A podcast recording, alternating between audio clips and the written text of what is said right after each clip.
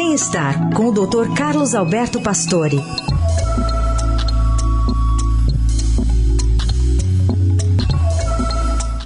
Hoje o Dr. Pastore vai falar sobre diagnóstico e como ele pode ser excessivo também. Bom dia, Carol. Bom dia, Heisen.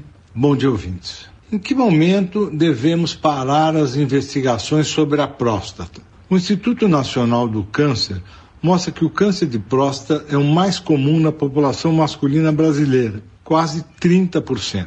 No último ano, mais de 15 mil homens morreram por causa do câncer de próstata. Nos Estados Unidos, as associações médicas estão preocupadas com o excesso de exames para o diagnóstico do câncer de próstata em homens, principalmente com idades avançadas e submetidos ao tratamento agressivo para o câncer, como a remoção ou praticamente a tentativa de cirurgias ou radioterapia.